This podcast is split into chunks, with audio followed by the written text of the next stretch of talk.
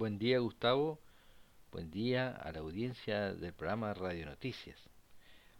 Bueno, eh, les cuento que el proyecto Kuiper de Amazon eh, ha sido aprobado, tendrá su constelación de satélites.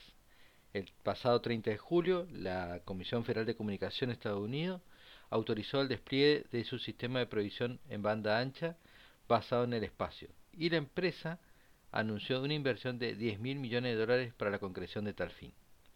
También deberá cumplir con la puesta en órbita, según lo solicitado, de los 3.236 satélites, los cuales el 50% deberá estar operativo para el 30 de julio de 2026 y el 100% para el 2029.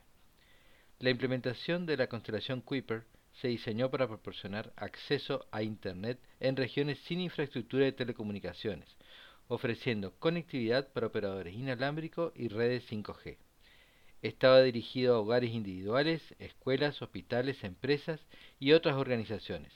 Además, anunció que la inversión estimada ayudará a crear empleos e infraestructura en Estados Unidos, pero no ha ofrecido un cronograma aún de eh, desarrollo de, de esta constelación. Las alturas consideradas en órbita baja serán de 590, 610 y 630 kilómetros de altura con una inclinación de 56 grados.